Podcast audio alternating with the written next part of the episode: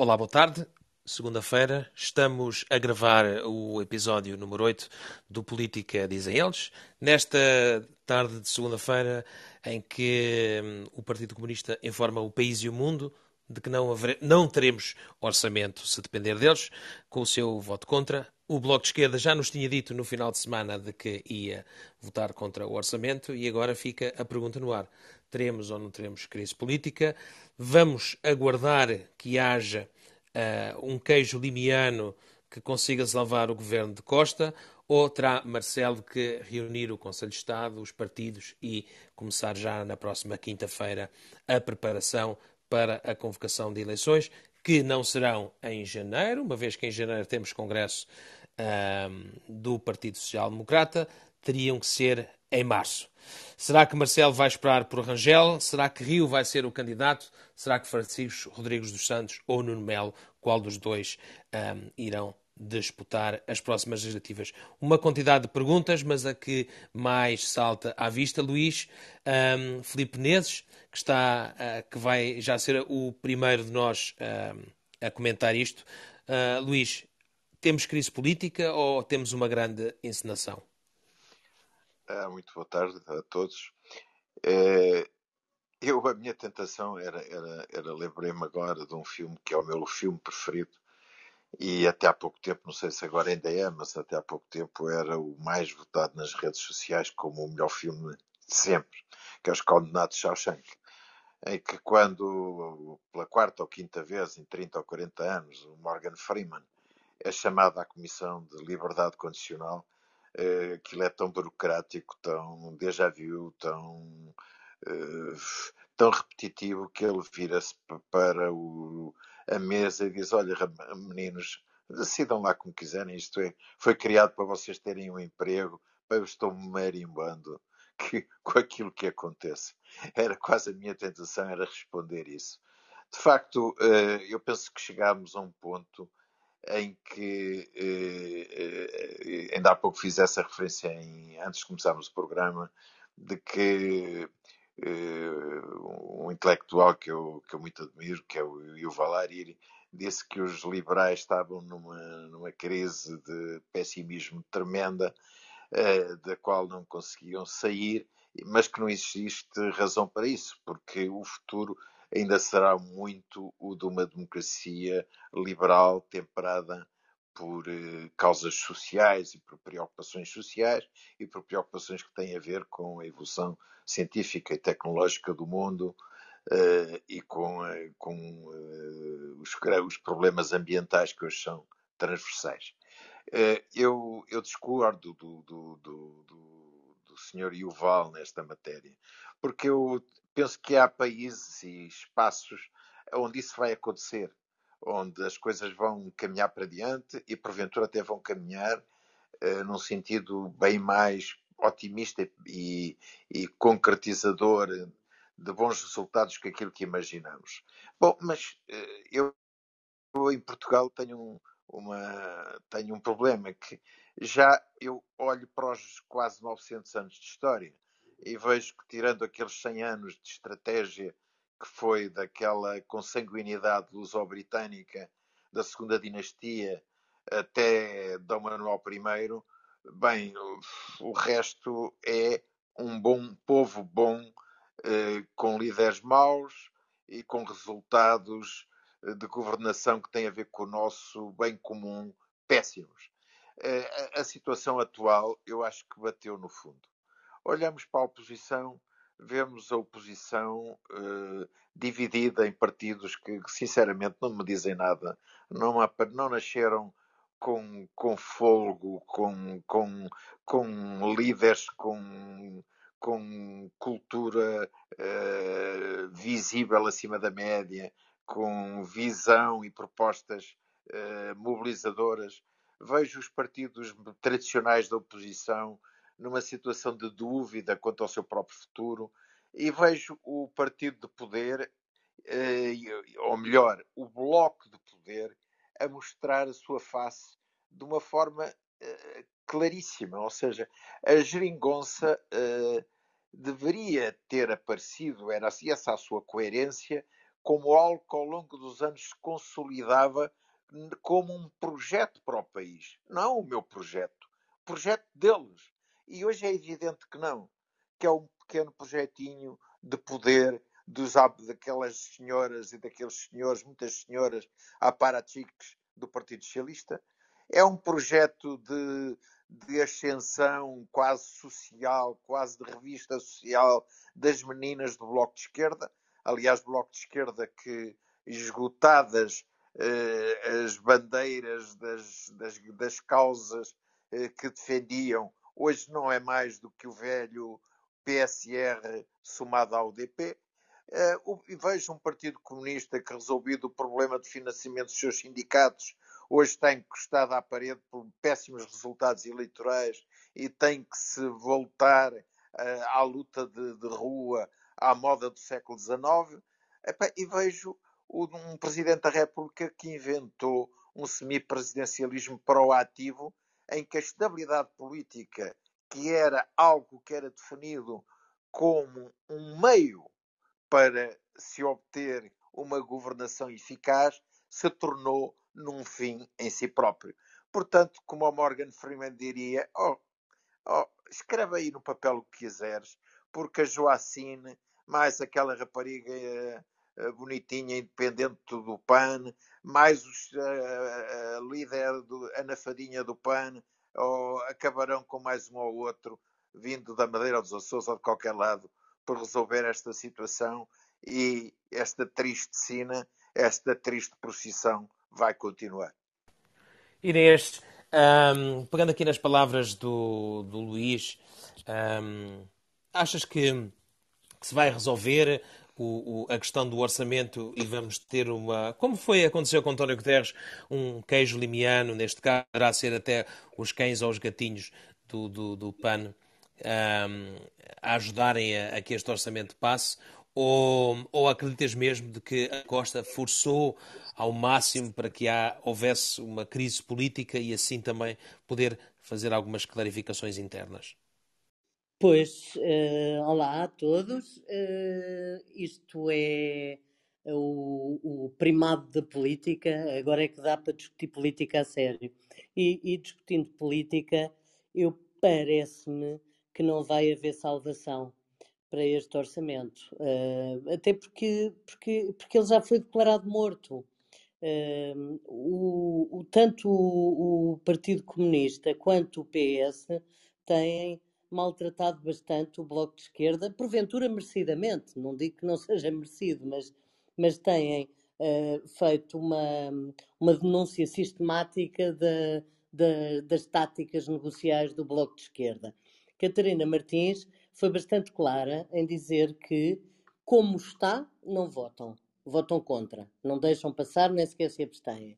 E, e como dizia há bocadinho uh, Jerónimo de Souza na, na conferência de imprensa que deu, bastante larga, aparentemente franca e com resposta a todas as perguntas que lhe quiseram colocar, uh, se não houve até aqui, uh, só num passo de mágica, como disse Jerónimo, é que uh, parece que até quarta-feira poderá haver acordo. Isto, se isto se aplica ao Partido Comunista, uh, com quem o PS de António Costa tem tido e mantém ótimas relações, muito mais depressa se aplica ao Bloco de Esquerda, em, em, relativamente ao qual reina a desconfiança e, e, e alguma inimizade mesmo, alguma irritação permanente.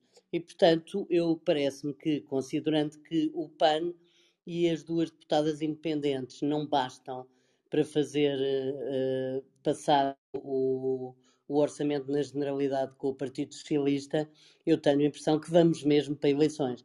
Veremos, na quarta-feira, veremos se, se o drama se prolonga, pelo menos para, para o orçamento baixar à especialidade e depois ser adiada, adiado o cenário de crise mas a mim cheira-me que vamos ter eleições e que isso ficará decidido já esta quarta-feira, porque não faria sentido nenhum, um, nem para o Bloco de Esquerda, nem para o Partido Comunista, permitirem que, que o orçamento baixasse à especialidade, o que faria apenas perder tempo e aumentar as incógnitas e os efeitos eventualmente maus da, da crise política.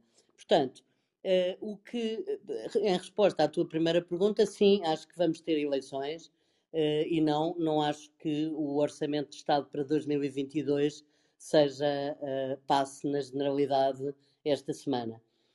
Gostaria de dizer muito mais coisas sobre isso, sobretudo uh, que, que é uma coisa que me, que me, que me deixa completamente uh, na dúvida é com que discurso é que os partidos, o Partido Socialista e os partidos à sua esquerda se vão apresentar ao eleitorado depois disto.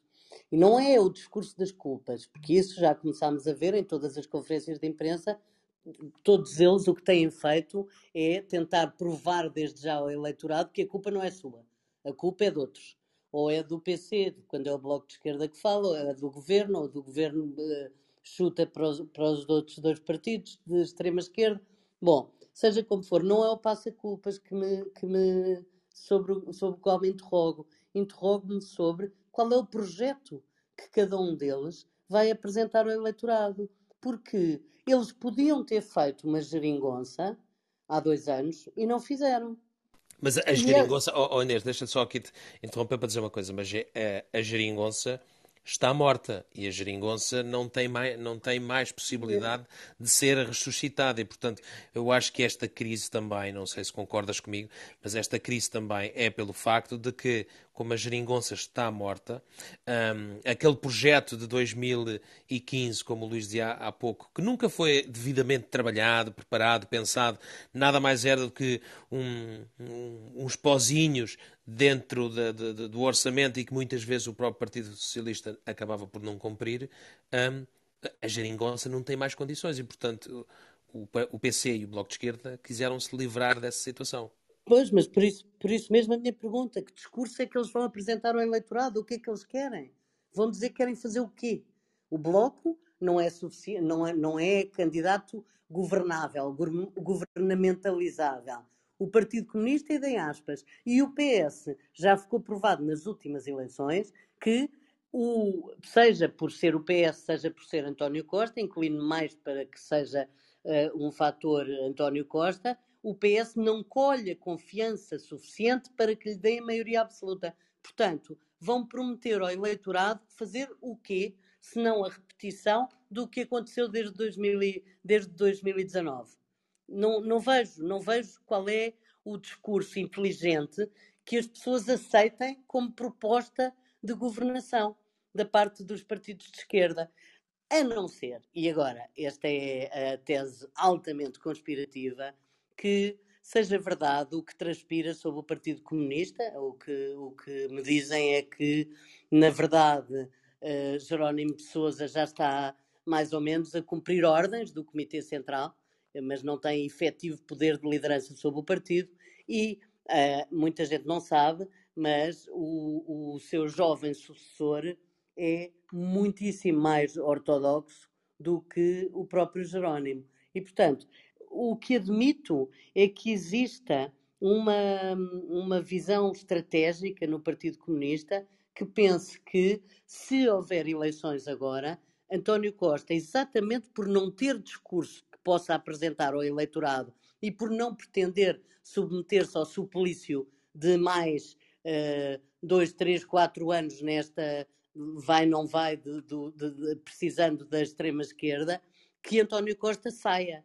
E então, aí sim, o, o Partido Comunista podia ter uma esperança de ir a votos sozinho e depois, eventualmente, fazer uma coligação mesmo que fosse apenas de âmbito parlamentar, mas até podia ser uh, coincidência governamental, com, com o Partido Socialista liderado por Pedro Nuno Santos. Isso sim já faria algum sentido. Agora, o que, o que me parece... Inês, vou-te interromper outra vez para te fazer uma pergunta muito direta. Um, tu achas que esta não aprovação do orçamento quer, do bloco, quer por parte do Bloco de Esquerda, quer por parte do Partido Comunista, que são partidos que ideologicamente, ah, até na sua ortodoxia, estão mais próximos do Partido Socialista, representado por Pedro Nuno Santos, poderá ser uh, poderá ter aqui umas segundas intenções, um, de alguma forma, de, de terem um, de quererem fazer uma futura geringonça, mas com um Partido Socialista mais à esquerda e menos ao centro? Pois mesmo que não seja para fazer uma futura geringonça, para se redefinirem no espaço político, porque até com as autárquicas isto ficou tudo um bocadinho. Eh, ninguém sabe quem é que efetivamente representa o quê. E, portanto, sim, a resposta à tua pergunta, acho que sim. Até por uma, por uma pergunta básica e inicial, que é porquê que deixaram passar os outros orçamentos e não deixam passar este? Este é pior do que os outros? Aparentemente é mais à esquerda do que os outros eram. Portanto, não percebo muito bem. Agora, quanto, a, quanto a, às concretas intenções de cada um, isso aí, ainda por cima no Comitê Central, é difícil qualquer jornalista tentar entrar. Portanto, eh, veremos pelas ações e não pelo que se diz. Agora, o que me parece é que haverá efetivamente eleições, porque não creio que uh, todo, todo estes, esta, estas desculpas discursivas dos três partidos sirvam apenas para ganhar mais uma ou outra medida dentro ou fora do Orçamento de Estado, mas uh, medidas a promover pelo Partido Socialista, uh, e, e, arriscando uma crise tão grande. E, portanto, eu acho que, que, que melhor é assumir que, que na quarta-feira não haverá uh, aprovação do. não haverá descida do orçamento à especialidade e que vai ter que se seguir aquela, aquele que vocês descreviam como um longo calvário que a legislação portuguesa impõe uh, em nome da democracia. Bruno Felipe Costa, boa tarde, bem-vindo. Um, tu escreveste num artigo uh, no jornal Observador este final de semana uh, com o título querem salvar o orçamento, mas quem salva os portugueses. Tu achas que o Partido Comunista e o Bloco de Esquerda leram o teu artigo e entenderam de uma, forma, de uma, vez por todas que o orçamento era mau, não era um orçamento de desenvolvimento, não era um orçamento que, que queria criar, uh, digamos assim, algum, algum projeto futuro, uh, até de alguma forma relançar a economia portuguesa e era mais do mesmo. Um, achas que, que, que, leram o teu artigo e que depois de lerem o teu artigo tiveram a consciência de que este orçamento é muito mau e que valerá a pena ir a eleições? Não, Miguel, eu não, não, não vejo por esse, por esse lado. Eh, eu acho que houve aqui uma clara noção que não queriam ter um segundo abraço de urso Uh, Notou-se claramente o impacto uh, daquilo que tem sido a geringonça nas últimas eleições uh, autárquicas e tinha deixado a sentir no, no, passado recente e, portanto, tanto o PCP como o Bloco. E isto acontece ciclicamente em coligações entre partidos maiores e partidos mais pequenos que, por via de uma coligação, chegam à governação historicamente podíamos ver isso, mas vamos focar no que está a acontecer agora e, portanto, o PCP e o Bloco tiveram o efeito de uma, de uma coligação que não lhes foi muito favorável. E porquê? Porque são partidos de protesto, essencialmente o Bloco de Esquerda, e de repente deixaram de ter essa prerrogativa e essa arma política e passaram a ser partidos de apoio ao governo. E isso retira-lhes muita, uh, muita força junto dos seus próprios apoiantes. E, portanto, de repente, eles têm esse impacto nas urnas e foi um impacto considerável, eh, especialmente para o Bloco eh, que perde praticamente a sua expressão autárquica. Eh, o PCP conseguiu salvar, in extremis, ali Setúbal e Évora, mas não deixou de perder Louros. E, portanto, eles tinham a noção clara que alguma coisa tinha que ser feita e a, continuar, a contínua colagem ao PS não lhes favorecia. Portanto, parece-me que, por um lado, é essa a primeira estratégia base de qualquer um dos dois partidos. Em segundo lugar, parece-me também que não houve uma verdadeira discussão, nem uma negociação do orçamento. O que aconteceu foi uma negociação de pacotes legislativos ideológicos. Eh, tanto o Bloco de Esquerda como o PCP, até mais o Bloco de Esquerda, o que estavam a pôr em cima da mesa eram uh, medidas legislativas, eram claramente uh, estratégias uh, que tinham já manifestado no passado, são as suas bandeiras, se quiseres, uh, programáticas e não propriamente uma questão de debater rúbricas orçamentais alocações de verbas, etc. Até porque a margem que existia no orçamento do país era muito, muito reduzida, o que infelizmente também, é, diga-se de passagem, acontece todos os anos. O orçamento, a grande base, o grande tronco do orçamento está comido por uh, os custos da máquina do Estado e o pagamento da dívida e, portanto, aquilo que existe eventualmente para negociar é, é bastante pouco. E, portanto, eu vejo por esses dois lados. Eu vejo que à esquerda do PS havia uma motivação para se afastar daquilo que os prejudicou nestes seis anos de governação da geringonça, uma primeira parte uh, oficial, uma segunda parte oficiosa, mas que não deixou de prejudicar tanto o PCP como o Bloco, e em segundo lugar uma tentativa de utilizar uh, o instrumento de negociação do Orçamento Geral do Estado para negociar políticas que para estes dois partidos são bandeiras importantes. O que é que eu acho que está também uh, ao mesmo tempo a acontecer? Para o PS, e eu hoje há uma nota muito, muito breve, mas que não posso deixar passar em claro, no discurso do Secretário de Estado há coisa de uma hora no Parlamento, é que o PS tem a consciência e pelo, pela primeira vez assumiu que a crise ainda não está ultrapassada, por um lado, e que as perspectivas económicas para 2022, afinal, não são, não são assim tão fantásticas quanto isso. E quando o Secretário de Estado diz, por exemplo, que o Bloco de Esquerda e o PCP estão a pedir coisas que o, PCP, que o PS não lhes parece ser possível alcançar com os dados que têm para a economia, é a primeira vez que ouvimos este governo dizer atenção que isto afinal pode não estar tão bom como nós temos estado a falar. Isto leva-me a uma Tu achas, deixa-te interromper, desculpa, tu achas que António Costa é mesmo, ou quer mesmo levar até ao final esta ideia de que o Partido Socialista também é o partido das contas certas?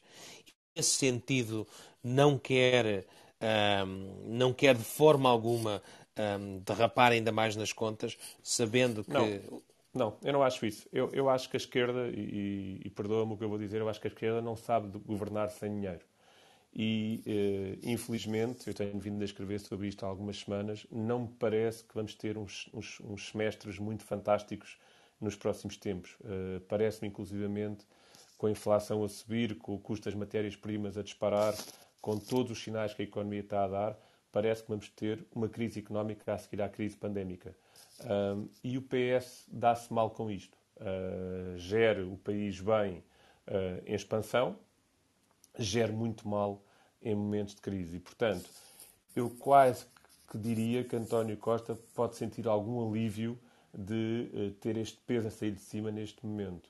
Uh, e tenho aqui uma nota que eu não posso deixar de referir também, que, que ouvi a Inês dizer, é que, inclusivamente, pode haver, não só à direita, mas também à esquerda, novos líderes a disputar estas legislativas. Não é líquido que seja Jerónimo de Sousa a ser o candidato a Primeiro-Ministro, tal como não é líquido que seja António Costa.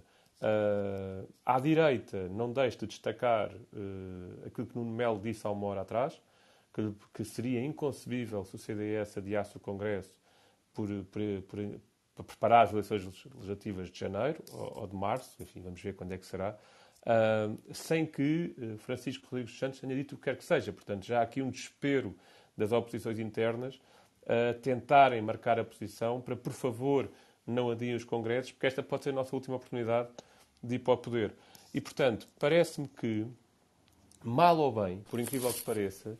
Mas, estes... mas parecia-te... Parecia vamos, agora, vamos agora pensar aqui no, nos prazos. Eu, eu confesso que não, não, sou constitucionalista, portanto, não sei os prazos na... Na, na, na, ponta da língua. E, e, aqui de nós todos, a única pessoa que foi Conselheiro de Estado foi o Luís, portanto deve saber isso melhor.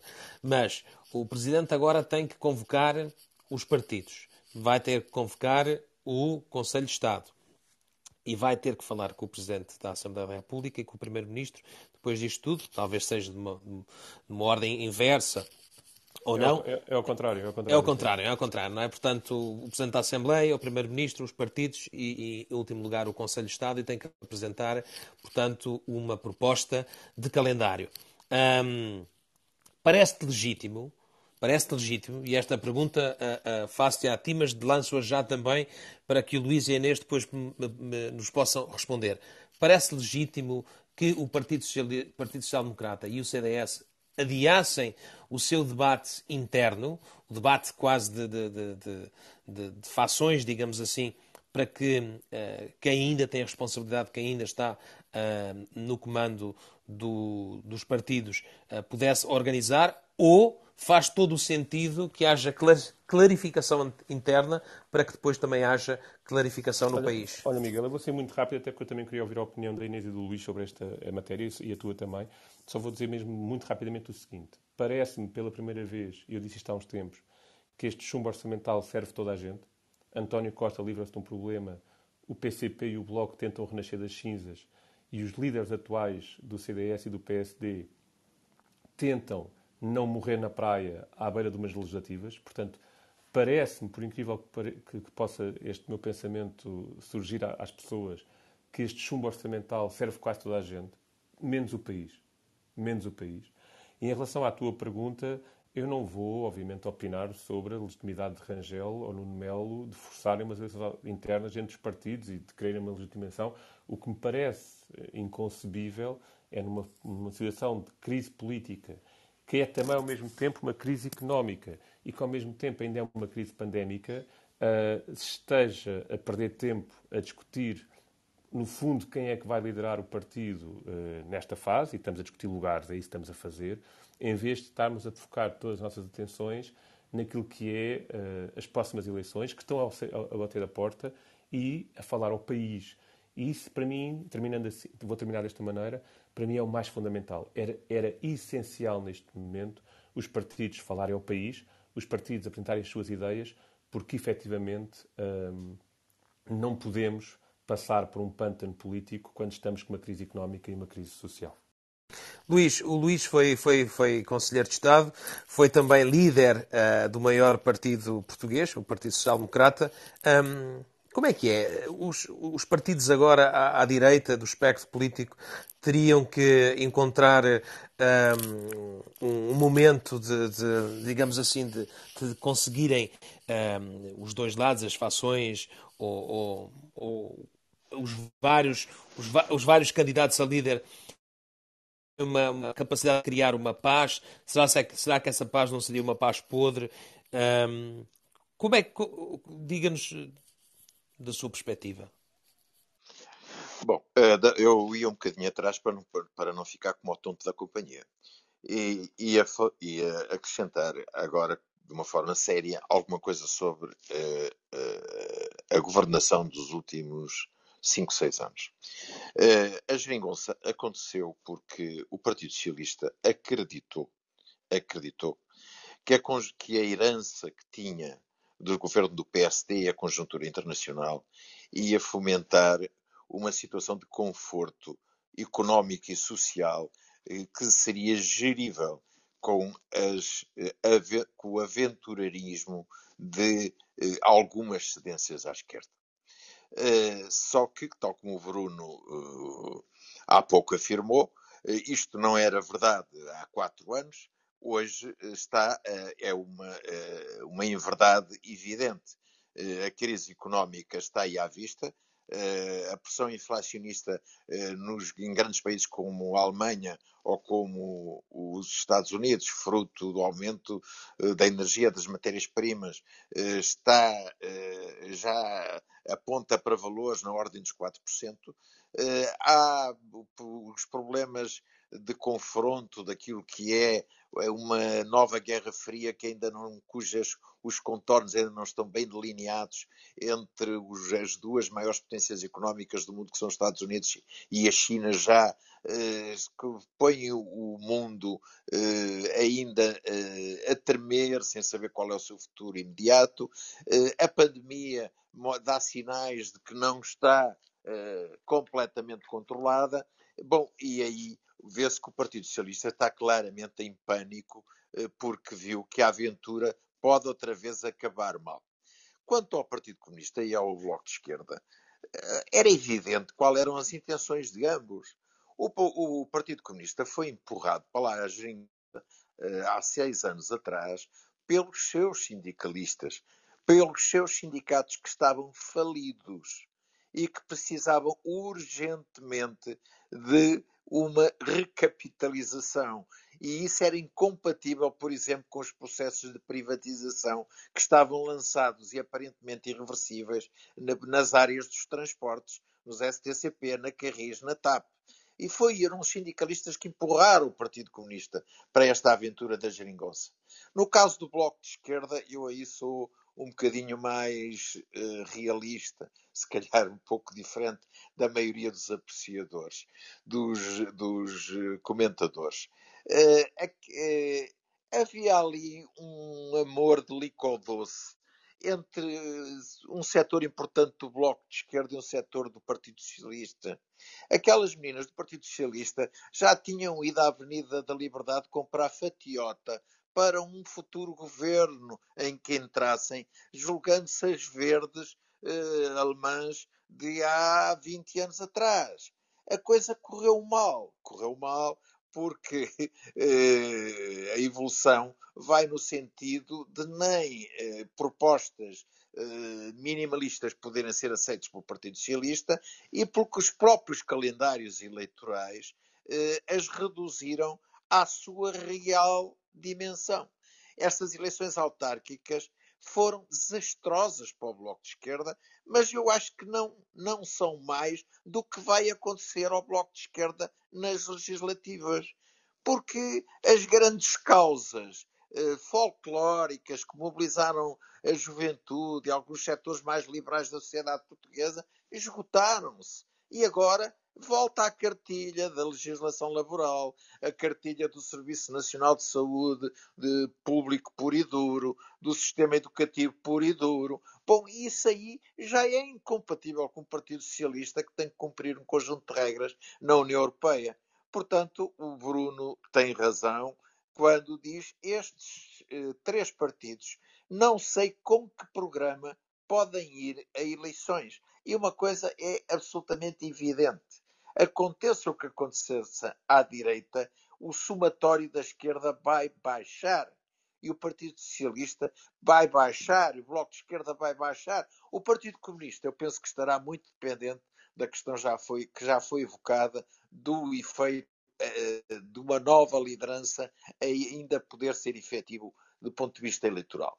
Quanto à questão dos timings, os timings existem, os timings constitucionais... Oh, Luís, vou, vou, interrompê-lo só para lhe fazer uma pergunta no, no seguimento do que estava a dizer.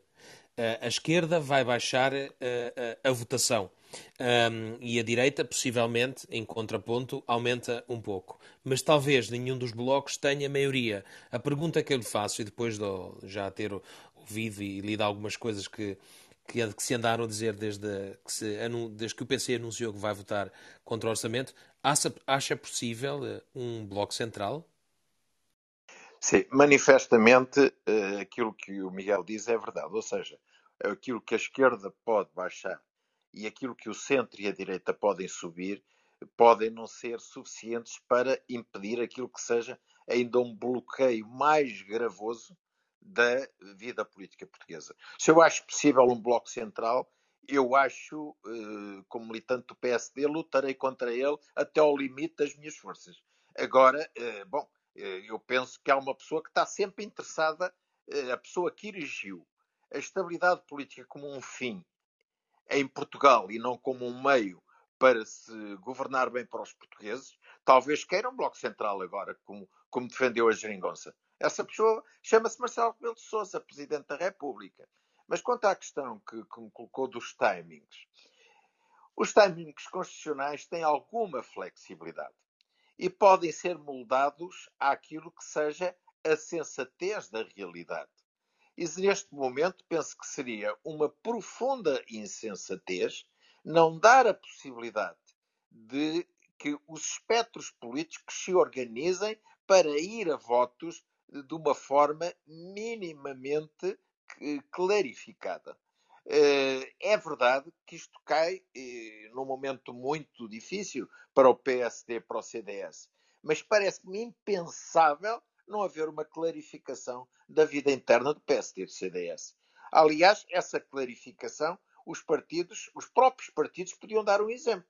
Sabem que, que podem ficar apertados em termos de timing, por exemplo, e falo do meu partido, o Dr. Paulo Rangel e o Dr. Rui Rio sentavam-se à mesa amanhã, eh, encurtavam timings, por exemplo, faziam eleições em vez de 4 de dezembro, faziam eleições a meio de novembro, mas para isso tinham que estar disponíveis para uma campanha eleitoral aberta, em vez de um debate nas televisões, três ou quatro debates nas televisões. O doutor Rio, em vez de estar a fazer o que está a fazer, que é, é, é, consolidação da blindagem do partido, em minha casa somos quatro pessoas.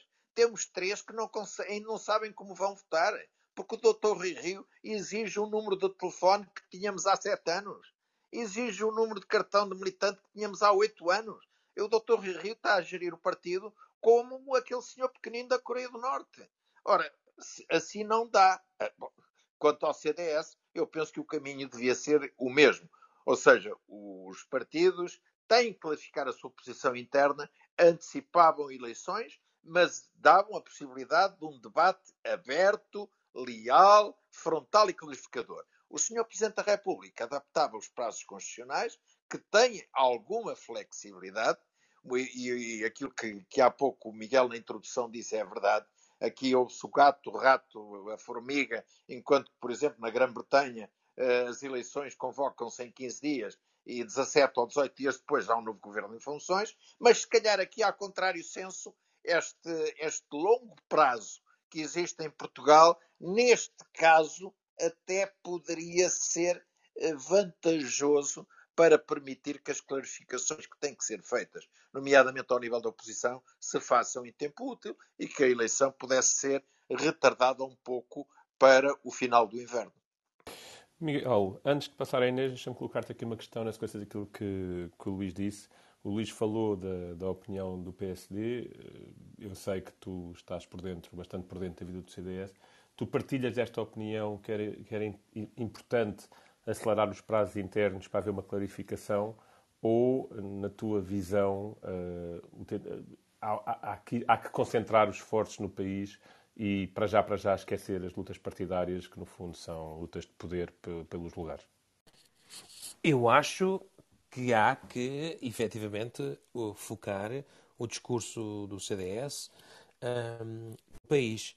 Mas isso tem que ser feito quer pelo Numel, quer pelo Francisco Rodrigues dos Santos. E, portanto, só, eu... Só, oh, Miguel, eu peço Diga. desculpa, de, eu não queria interromper, mas é, é hum. que esta questão do Bruno uh, é tão, tão pertinente que me obriga a um pequenino comentário adicional.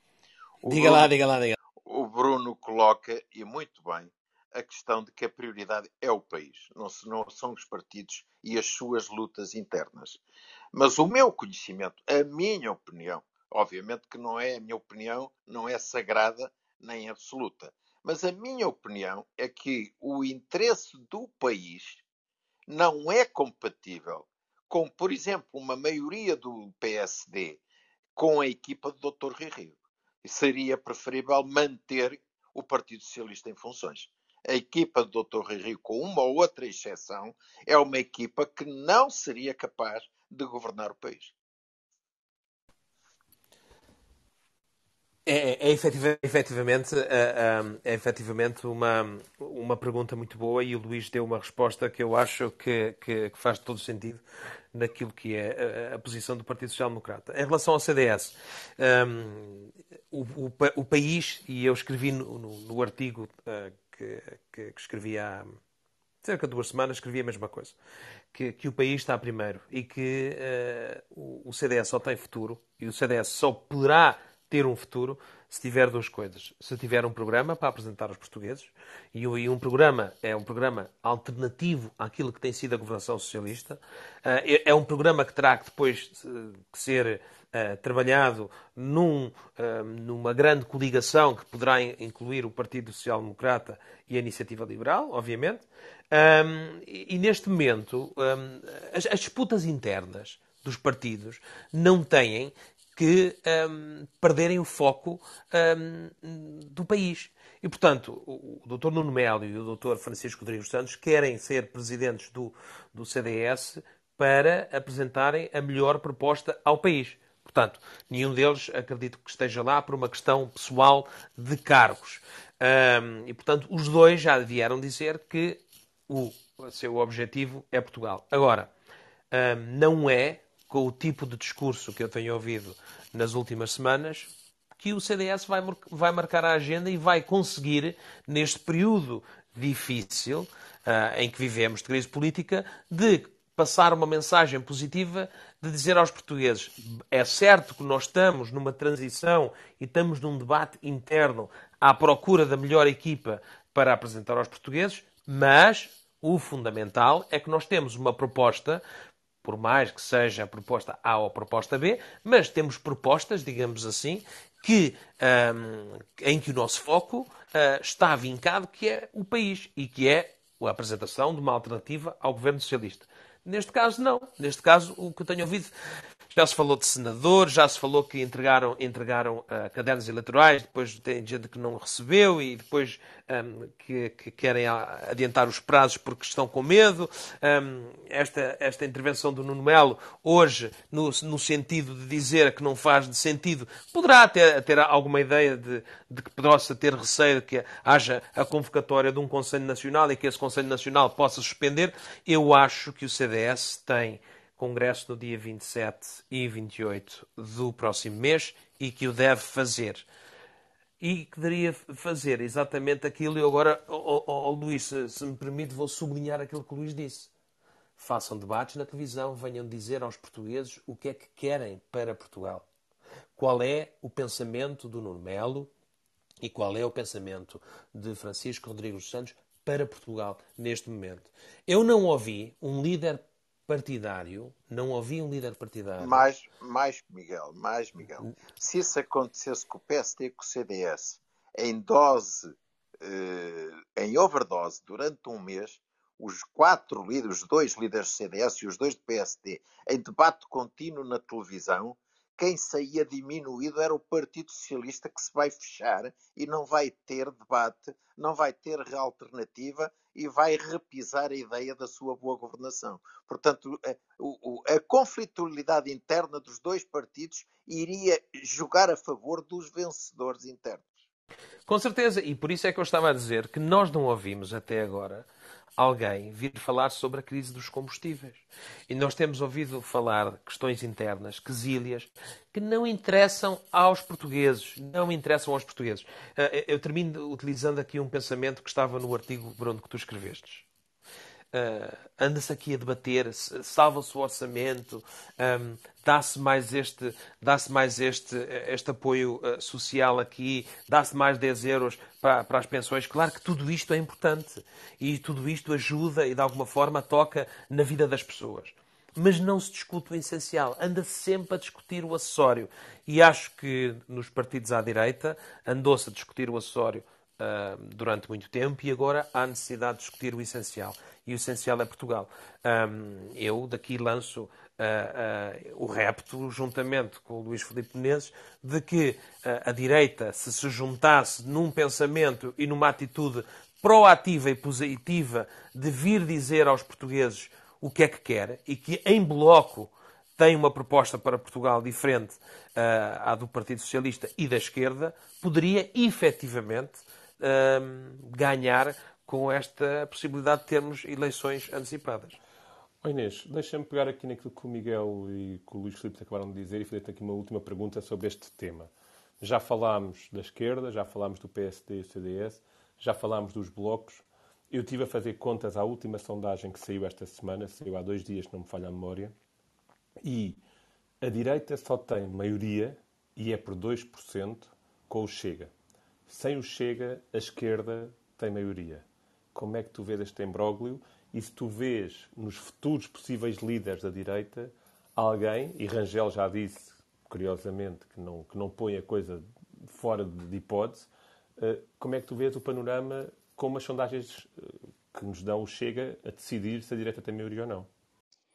Bom, eh, eu acho que nisso os partidos, sejam eles renovem ou não as suas direções, o CDS e o PSD, seja com as mesmas, seja com as mesmas direções, seja com direções novas, têm que uh, manter-se na linha que têm seguido, ou seja, não vão, vão sozinhos a eleições. E as eventuais uh, coligações ou acordos de incidência parlamentar ou o que for, virão depois. Uh, agora, deixa-me só voltar um bocadinho atrás para pegar no que tu tinhas dito de, de, que este chumbo se calhar servia toda a gente, acabava por anacronicamente servir todos os partidos, menos o país. Eu acho que este chumbo pode muito bem servir o país, porque o país não melhorou nos últimos seis anos. Ah, é certo que tivemos a pandemia, mas todo o mundo teve a pandemia. E Portugal está cada vez mais estagnado e cada vez é ultrapassado por mais dos países que aderiram por último à União Europeia. O que significa que estamos objetivamente a ficar mais pobres. Ou seja, qual é uh, uh, o medo de, de, de, da crise política? É não haver estabilidade? Mas, mas desde quando é que a estabilidade por si só é um valor absoluto? Não, não percebo uh, que haja um, um, risco assim tão grande. Há risco, sim, mas é para todos os partidos políticos do, do espectro uh, partidário, porque eles estão confrontados com a falta de representatividade que têm no, no, entre os portugueses. E, portanto, eu acho que a, a, a, crise, e ponho crise entre aspas, ou seja, a convocação, a dissolução da Assembleia e a convocação de eleições legislativas antecipadas, pode ser muito boa para o país. Se obrigar os partidos a reagirem, a renovarem-se, a abrirem-se, que é uma coisa que não fazem, não é só eles falarem para fora, é deixarem que o país fale para dentro deles. Uh, aquela, aquela história de, de, de poderem votar nas diretas uh, uh, o universo de todos os portugueses é um, um, um, exemplo de tudo o que não acontece nos partidos portugueses, que têm 12 mil, 17 mil, 22 mil militantes com as cotas em dia e depois representam não sei quantos milhões de, de, de eleitores. Não, não, não pode ser, não é sustentável. A nossa democracia, como, como escrevia o professor Cavaco Silva, está com falhas, de facto. Mas a grande falha eh, assenta na falta de cumprimento do papel verdadeiro que os partidos políticos deviam ter. E, portanto, uh, se for por isso, se for por causa da estabilidade dos fundos, mas quais fundos? O programa de fundos enormes que Portugal terá é de uma década inteira. Virão até 2029. E quem é que diz que por perdermos quatro ou cinco meses na execução dos, dos programas que estão agora abertos, isso não poderá ser compensado por serem mais bem geridos, melhor geridos no futuro. Não, não, não há que ter medo, há, sobretudo, é que ser exigente. Eu acho que só com uma sociedade civil exigente é que os partidos se reformarão. Caso contrário, eles continuam a ser os donos da democracia, continuam a ter um exclusivo da democracia. Portanto, eh, é preciso que sejam as pessoas a, a, a exigir que eles mudem. Vamos ver se isso acontece ou não. Vamos ver, Inês. Ias dizer uma coisa, Miguel? Não, eu ia, eu ia só fazer aqui, mesmo um, dar aqui, é, é são 10 segundos. Um, é, eu concordo com aquilo que a Inês falou, concordo mesmo. E acho que, então, eu ainda punha aqui não só os partidos, o país, mas também como o, o, o, pensamento da necessidade de uma reforma política também sai vencedor, ou também sai uh, reforçado com, com, esta crise política. Uh, eu já o disse aqui, nós já conversámos sobre isso, nós temos que repensar uh, um, o, nosso, o nosso modelo político. Um, nós não podemos ter estes tempos longuíssimos, nós não podemos ter estas dificuldades nós não podemos ter uh, ah, um, esta, esta, esta, esta quase uh, forma anacrónica uh, de gerir um, o país. Um, e isso vai ter que nos, nos, nos pensar. outros países fazem-no em, em, períodos pequeníssimos, como o Luís já, já referiu há, pouco, ah, haverá outros, e nós também temos que ser céleres nesta, nesta situação e não, não arrastar estes processos. As eleições é, são um momento de democracia uh, e, e, em nenhum momento eu acho que nós poderemos ver eleições antecipadas como uma, um problema uh, quase uh, um, de, de, lesa, de lesa pátria, como algumas pessoas quiseram apresentar. Muito bem, passamos então para os recados. Tivemos um podcast hoje praticamente exclusivo com o orçamento e com a crise política, mas também era inevitável que assim fosse. Luís, quer começar com os seus recados da semana?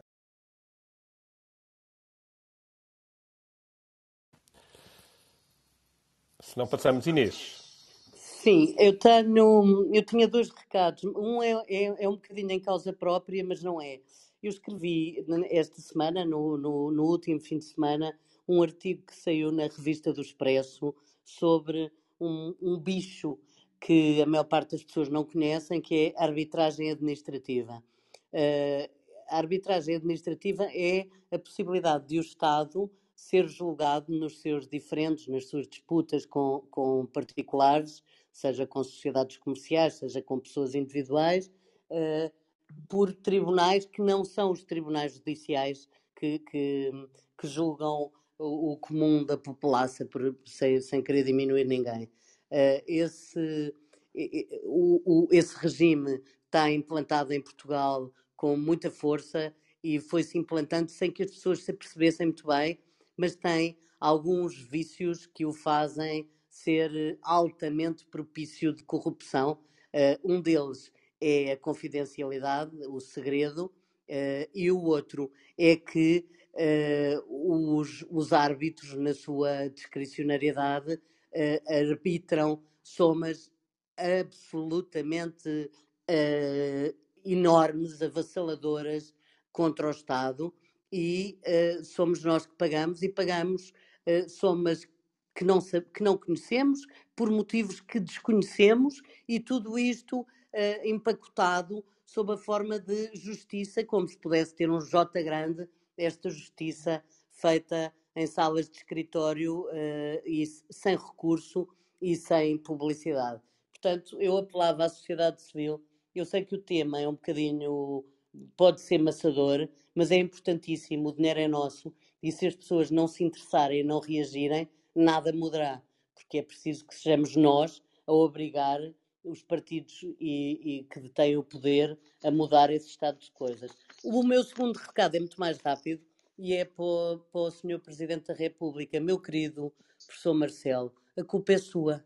Se não formos para eleições, se o governo do PS se mantiver e uh, a culpa será sua, porque dramatizou até ao limite e porque forçou um acordo. E portanto eu só lhe pergunto: tem, tem, tem capacidade, coragem e vontade de aguentar com a culpa da gestão do governo PS, pelo menos durante mais um ano?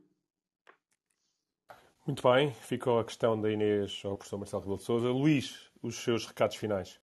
Bom, o meu primeiro é, não estava previsto, é suscitado pela intervenção, pelo artigo da Inês.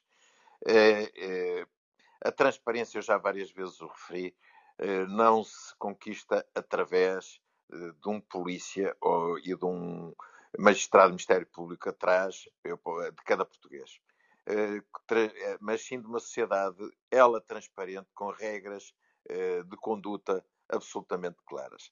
O que a Inês diz é um dos muitos escândalos comportamentais que regem a sociedade portuguesa desde há décadas. E é uma matéria que seria facilmente resolúvel. Como a Inês eh, sabe, há um árbitro que é nomeado por, pela, pela, pelo Estado, pela administração, e há um árbitro que é nomeado pelos privados que litigam. E depois o terceiro árbitro normalmente é um advogado de prestígio de um grande gabinete de advogados ou uma figura do género, eh, mas normalmente envolvido em múltiplos eh, milhões e bilhões de negócios eh, públicos e privados. Bastaria que o terceiro árbitro fosse um magistrado, obrigatoriamente um magistrado, de um pool de magistrados que saísse do Supremo Tribunal de Justiça ou de um tribunal eh, do Tribunal Administrativo, ser uma matéria administrativa e fiscal, mas ser um magistrado. Eh, mas a Inês levanta um problema que é de facto um problema gravíssimo. Eh, um último recado, que é algo que eu tenho represtinado em pequenas intervenções nestes, nestes nossos e nestes nossos encontros semanais. E passo a ler uma frase de um livro de, precisamente de, de uma pequena frase. As revoluções da biotecnologia da tecnologia da informação são lideradas por engenheiros, empresários e cientistas, estão a mudar radicalmente o mundo. Gente que dificilmente está ciente das implicações políticas das suas decisões e que certamente não representam ninguém, mas o mundo está a mudar a reboque deles da ignorância dos políticos que ocupam os parlamentos e dos partidos políticos que assumem as rédeas da liderança dos seus países.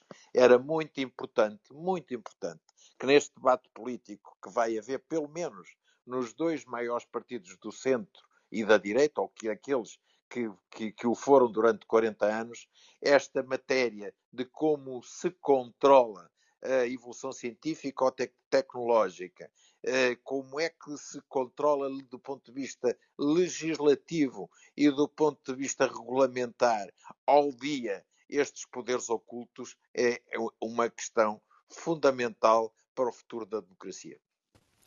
Muito bem, Luís, muito obrigado. Passamos a ti, Miguel, com os teus recados finais desta semana. Eu tenho um recado também para o professor Marcelo Rebelo de Souza, não propriamente sobre este assunto, mas que também, uh, de alguma forma, está um, interligado. Uh, ontem foi o dia do, do, do Exército, em que se celebrou esta instituição que ao longo dos séculos uh, deu bastante a Portugal e, nomeadamente, por exemplo, esteve uh, eh, um, no comando daquilo que foram as operações do 25 de Abril que nos trouxeram a nossa liberdade. Aparentemente, os paraquedistas foram uh, proibidos de entoar o seu cântico, um, algo que não se entendeu e algo que provocou, inclusive, o protesto de paraquedistas já. Um, que já não estavam no, no, no ativo um, e que efetivamente veiaram quer o chefe de Estado-Maior do Exército, quer o Ministro da Defesa que estavam presentes. Marcelo veio dizer que foi uma recomendação por causa da pandemia. Um, é completamente inaceitável que um Presidente da República se exponha a dar estas desculpas ridículas quando efetivamente foi uma decisão política de proibir os cânticos por alguma razão, e essa razão terá ainda que ser apurada, mas um Presidente da República vir fazer uh, de comentadora toda a hora, uh, tentando desculpar e, muita, muita razão há pouco naquilo que disse. É culpa de Marcelo também. Esta crise política, esta degradação, é culpa dele. O segundo recado, muito rapidamente, na Alemanha, as duas maiores empresas que publicam livros vieram informar de que todas as pessoas que gostam de, de, de comprar e de oferecer livros para o Natal, de que os deveriam adquirir agora, porque estão um, a ter muita dificuldade em adquirir papel e tinta também para fazer novas impressões de uh, livros. O que quer dizer que isto também é uma prova de que vamos ter uma crise séria um, e de que acho lamentável, e este também é um recado para todos os líderes uh, partidários uh, da minha área política, nomeadamente, é lamentável que, não se, que neste momento de crise uma crise uh, pós-pandémica, económica, uma crise política, que tínhamos um, ehm, concentrados em, em quesílias pequeníssimas internas e que não se consiga ter uma resposta, um pensamento ou uma posição sobre o que se passa no mundo. Muito bem, Miguel, muito obrigado. Vou então eu fechar com os meus recados e eu tenho dois e, e olho sempre lá para fora. Eu há umas semanas já falei aqui da Polónia eu hoje vou voltar a chamar a atenção para aquilo que está acontecendo na Polónia e o conflito com a Bielorrússia está a escalar. E lanço também um alerta para se ter alguns olhos sobre o que está acontecendo no Sudão, que nas últimas 24 horas tem escalado a violência contra a população civil numa, numa tentativa de golpe de Estado, ou um golpe de Estado liderado pelos militares. O meu segundo recado tem a ver com dois nomes que eu não posso deixar passar esta semana. O primeiro nome é Inês Caldeira. A Inês Caldeira é portuguesa, está à frente da L'Oréal eh, Tailândia, Laos e Camboja. Ao fim de três anos, acabou de ganhar um prémio da ONU Mulheres como uh, a mulher a nível mundial que tem os melhores princípios a nível do empreendedorismo. É portuguesa, deve ser destacada, deve ser mencionada e não deve ser esquecida. Um segundo nome feminino. Uh, esta então não pode nem ser esquecida e infelizmente está do lado oposto. Majarim Hakimi. É uma júnior, ou era uma júnior, da seleção afegã de voleibol, que foi decapitada no Afeganistão simplesmente porque praticava desporto e era mulher. Deixo este nome como última frase do nosso podcast. Agradeço a todos que nos continuam a ouvir. Agradeço, obviamente, à Inês, ao Miguel e ao Luís por me terem feito companhia nesta conversa semanal que hoje foi tão intensa e tão importante, mas não, não queria mesmo, e peço-vos desculpa por isto, deixar de terminar com este nome, desejando a todos uma excelente semana. Majabin Hakimi. Boa tarde.